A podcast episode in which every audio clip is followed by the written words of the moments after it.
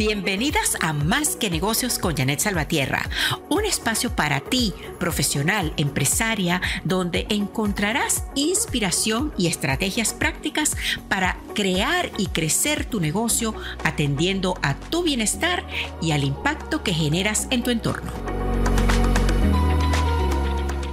Lo que vas a escuchar a continuación es mi ponencia en el evento del pasado 10 de marzo para celebrar el Día Internacional de la Mujer que se realizó en San José de Costa Rica con el auspicio de Trascender, organización sin fines de lucro que apoya el empoderamiento de la mujer en ese país. Gracias a los organizadores, el grupo Prometeo, el Banco Popular de Costa Rica y Trascender, pude compartir, al menos en forma remota, lo que la empatía puede hacer hoy por hoy para crecer nuestros negocios en un mundo tan necesitado de relaciones genuinas, conciencia ambiental y humanidad. Espero lo disfrutes.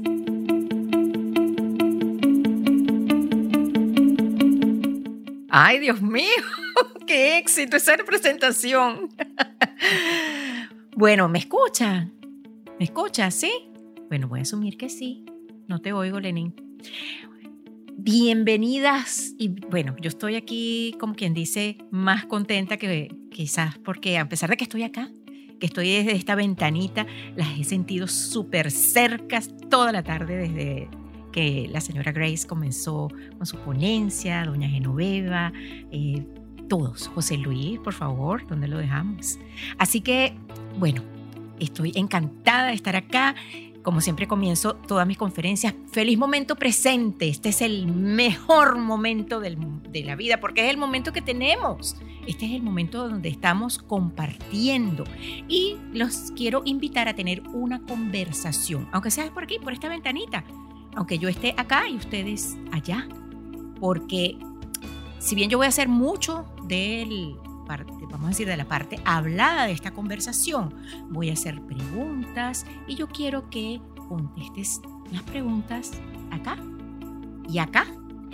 Y vamos a practicar la teleempatía o la telepatía, no sabemos, pero en fin, seguro que nos vamos a poder comunicar porque como somos seres humanos compartimos cosas en común, tenemos cosas en común y nos podemos entender. Y aunque muchos pensemos que, bueno, estamos en países diferentes o somos de orígenes diferentes y vivimos en momentos diferentes. Para mí aquí es una hora más que para ti allí en, en San José. Yo quiero que te preguntes, ¿en qué nos parecemos tú y yo? Tú que me escuchas, que estás ahí sentadita o sentadito en esa sala, ¿en qué nos parecemos tú y yo? El problema es que se nos, ha, insistido hasta la saciedad de que tenemos que ser diferentes, que tenemos que ser únicos, diferenciarnos para destacar, para sobresalir y avanzar en la vida.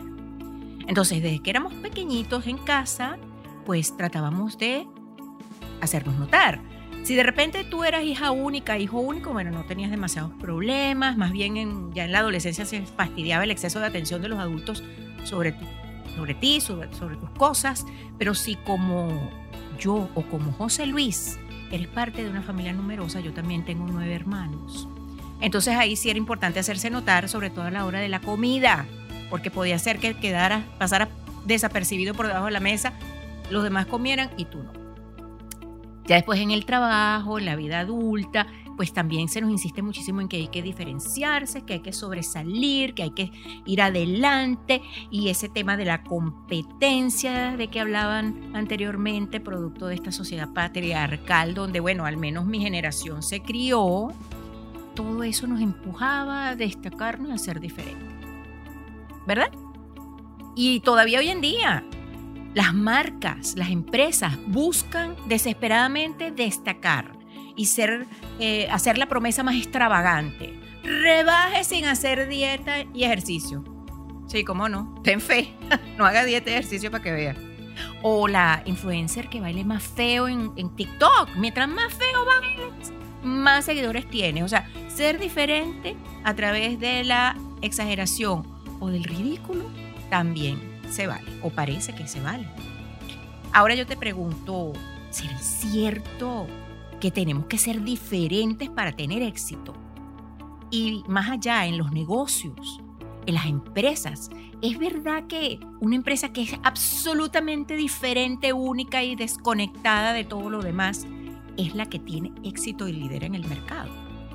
Ah, aquí te vengo yo a desmontar algunos de estos mitos porque, queridos amigos y amigas que me escuchan, no nos dijeron toda la verdad. Si bien la diferenciación es súper importante cuando tú estás iniciando algún tipo de negocio e inclusive en tu vida personal, cuando estás iniciando alguna relación. Y ya está la palabra relación aquí este, en la cabecita porque es importante para lo que vamos a hablar de ahora en adelante. Cuando tú estás empezando una relación eh, o estás arrancando un, un negocio, es importante ser diferente, bueno, porque hay que darse a conocer y hay que de alguna manera pues hacerse notar. Pero para quedarse en el mercado, para triunfar realmente, lo que hace falta es mantenerse. No es entrar, es quedarse, es construir, es progresar, expandirnos, crecer. Y la única forma de hacer eso no es precisamente a través de la competencia y la diferenciación. Hay otras muchas formas y hoy en día todos los estudios, tanto a nivel de la eh, psicología individual, la psicología social, como desde el punto de vista de los negocios, nos están hablando de que tenemos que abrazar lo que los psicólogos llaman nuestra común humanidad. ¿Sabes qué es eso? No importa, ven que te explico. Mira, resulta que los seres humanos compartimos una base genética común, ¿verdad? Entonces, como me gusta decir a mí, por deformación profesional, tenemos un hardware, es decir, un cuerpo, o sea, con dos ojos, las manos, diez deditos, eh, nariz, y eso más o menos todos lo tenemos, ¿verdad? Con sus variaciones y, sus eh, colores y matices. Pero adicionalmente a ese hardware también compartimos un software, es decir, lo que va por dentro, lo que no vemos y es absolutamente intangible ya José Luis nos había hablado por allí de las creencias, los pensamientos, el lenguaje, que es sumamente importante, y una cosilla además más importante para mí, por lo menos en este momento, que tiene que ver con el tema de las emociones. Entonces, ese software que compartimos y que, en las, em, y que se eh, destacan las emociones dentro de ese conjunto, es lo que precisamente nos permite construir relaciones de largo plazo. Y una forma muy importante o la base de, para construir esas relaciones de largo plazo, ¿saben cuál es? La empatía. Sí, señor, la empatía, la empatía de la que nos habló la señora Marta y que también mencionaron otras y otros de los conferencistas del día de hoy esa capacidad de identificarnos de alguna manera, de sentir que ya es la empatía, digamos, en un grado superior, porque no solamente estamos identificándonos mental o cognitivamente, sino también emocionalmente con lo que la otra persona está experimentando o con la historia que esa otra persona nos está contando, ¿verdad? Y dígame si no funciona la empatía y no es más internacional que cualquier idioma que todos los seres humanos nos podemos emocionar, por ejemplo, con un bebé. Nos gusta, aunque no nos gusten los niños. Y si no te gustan los niños, a lo mejor con un gatico y un per, o un perrito, ¿cierto? Nos emocionan, no sé, la naturaleza, una puesta de sol, la música. Y más aún, ¿por qué tú crees que esas telenovelas turcas que andan por ahí o las series de Netflix de Surcorea tienen tanto éxito? Porque a pesar de que no entendamos una papa de esos idiomas, nos identificamos con las situaciones y las emociones que los personajes en esas telenovelas o en esas series están viviendo. Eso es gracias a la empatía. Ajá, Janet, pero ¿qué tiene que ver eso con los negocios? Esta conferencia no era sobre negocios en la era de la empatía. Sí, señoras, sí, señores. Y ahora les voy a explicar. Como yo les comenté al principio, para empezar un negocio, para empezar cualquier relación, creamos lo que en mercadotecnia se llama una propuesta única de valor, es decir, el modelo de negocio o lo que nuestra empresa vaya a ofrecer le hace una especie de promesa o ofrecimiento a los otros que llaman clientes en principio, pero que vamos a ver más adelante que esos otros pueden ser muchas diferentes audiencias. Y entonces esa propuesta, para que llame la atención, pues debe ser única y de alguna manera diferente, Pero a medida que la empresa va progresando, el negocio va creciendo, necesitamos relacionarnos con los otros de una manera profunda y perdurable. No se les olvide, profunda y perdurable. Eso igualito que en la vida personal, no se crean, esto también, si lo extrapolan un poquito, les sirve esta para las relaciones de pareja. Pero vamos a concentrarnos en el tema de los negocios. Resulta que ya ha habido unos cuantos estudios a nivel internacional que demuestran que es a través del desarrollo de relaciones profundas y perdurables con las audiencias como las empresas realmente diversifican, es decir, cambian o amplían el espectro, la cantidad de mercados a los que pueden llegar, la cantidad de personas a las que le pueden vender su producto o servicio. Y no solamente eso, también crean otras relaciones sumamente importantes en el tejido del mercado que le van a servir para qué? Para lograr sus metas de rentabilidad, que al final del día para eso que son todas las empresas, para generar rentabilidad, entre otras cosas, porque eso gracias a Dios también está cambiando. Entonces, ¿por qué la empatía es importante? Bueno, vamos a empezar analizándolo desde el punto de vista de la audiencia clásica, que es la audiencia de los clientes.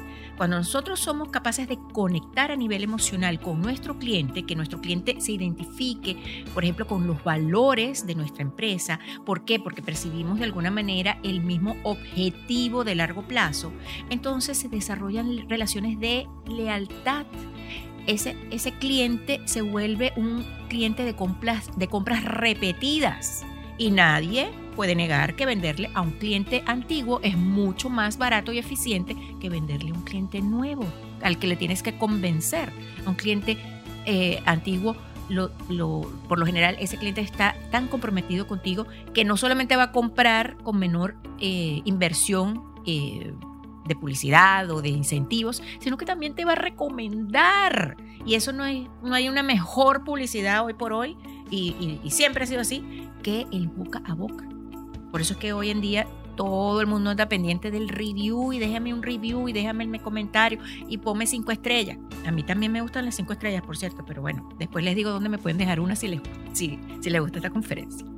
El punto es que con los clientes, entonces, a través de la empatía, de crear esas conexiones, comunicando honestamente quiénes somos, de manera auténtica, cuáles son los valores de nuestra empresa, cuando somos coherentes desde el punto de vista de la acción con lo que predicamos, entonces vamos a desarrollar esa confianza, esa lealtad de nuestros clientes y esos clientes entonces van a comprar repetidas veces y nos van a recomendar, lo que al final del día se traduce en qué? Más ventas, más ganancias, más crecimiento económico. Les comentaba que para lograr esa lealtad es importante apalancarnos en una comunicación coherente, es decir, hacemos lo que decimos que vamos a hacer, ¿verdad? Hacemos lo que decimos. Y la otra es una, también una comunicación consistente en el tiempo, es decir, que no es que vamos a, salir ahorita aquí en las redes sociales o, vamos a, ofrecer ahorita una cosa y nos vamos a perder hasta el próximo Día de la Mujer y no nos vamos a ver más nunca las caras. Tenemos que ser consistentes en, nuestra, eh, en nuestros mensajes, en nuestra comunicación. Pero hay otras audiencias, hay otros, hay otros, otros, otros públicos con los cuales también es importante que una empresa exitosa se relacione y esos otros también los podemos, eh, nos podemos relacionar con ellos o facilitar esa relación a través de la empatía. Dígame ustedes si no. Los empleados. ¿Qué público más importante que los empleados? Que son nuestros colaboradores, las personas que están apoyando el crecimiento de, nuestro negocio, de nuestra empresa, a través de la atención que ellos le dan a los clientes, a, través de su creatividad, del esfuerzo que realizan, etc. Con ellos también podemos crear a través de la empatía, a través de la comunicación, a través de la escucha de nuestros eh, empleados, podemos crear esas relaciones profundas y de largo plazo, que dicho sea de paso, te pueden hasta ahorrar dinero, porque cuando un empleado está contento, se siente agradado, está, siente que hay empatía con, de sus valores personales con los de la empresa, no anda buscando trabajo por ahí. Y si le ofrecen algo, aunque sea más plata, más salario, el ambiente de trabajo, el clima organizacional, si es agradable y empático, pues también va a pesar en esa decisión de negocios. O sea que hasta cierto punto es, la empatía es un mecanismo para ahorrar costos desde el punto de vista de salario. O por lo menos no tener que depender al 100% de la plata para retener los empleados. Y, y otro público que me encanta hablar eh, o referirnos con respecto al poder de la empatía es los proveedores, los aliados, los colaboradores, esa sororidad que podemos tener con otras empresarias, con otras mujeres que de repente son suplidoras de materias primas para nuestro, para nuestro emprendimiento, que de repente son aliadas porque pueden colocar un producto adicional complementario, en fin, proveedores, aliados, eh, personas eh, o empresas, otras empresas externas con las cuales podemos eh, también desarrollar esas relaciones profundas y perdurables a través de una buena comunicación y una comunicación empática. Y por supuesto, la empatía sirve para reforzar tu propio liderazgo como mujer, eh, dueña de negocio, gerente, eh, empresaria, líder, no solamente desde el punto de vista interno, o sea, el liderazgo dentro de tu empresa, sino el liderazgo hacia afuera, un liderazgo social comprometido, que no solamente está buscando ganancias para la empresa, sino que también está buscando que la empresa cree un impacto positivo en la sociedad, en las comunidades, inclusive en el ambiente, en el planeta. ¿Cómo se eh, fortalece la empatía o cómo se ejercita la empatía? Bueno, hay muchas recomendaciones por allí. Yo, a mí me encanta, como dice Simon Sinek, pensar que la empatía es un músculo y por eso les voy a recomendar un ejercicio que a mí me encanta para fortalecer la empatía. Y ese ejercicio se llama escucha activa. Ahí ustedes dirán, bueno, pero ¿qué es primero, el huevo o la gallina? ¿Qué es primero, la empatía, la escucha activa o la, o la escucha activa o la empatía? Simplemente son dos hermanitas que van de la mano. Si hacemos escucha activa, practicamos la empatía y la empatía se fortalece al, al aplicar la escucha activa. Y si quieren conocer un poco más sobre escucha activa, busquen en mi canal de YouTube, se llama Janet Salvatierra TV, de televisión, TV. Ahí eh, se pueden suscribir y hay montones de videos sobre el tema de la escucha activa, donde les doy las definiciones, el proceso, los ejercicios y todo lo que necesitan saber sobre escucha activa.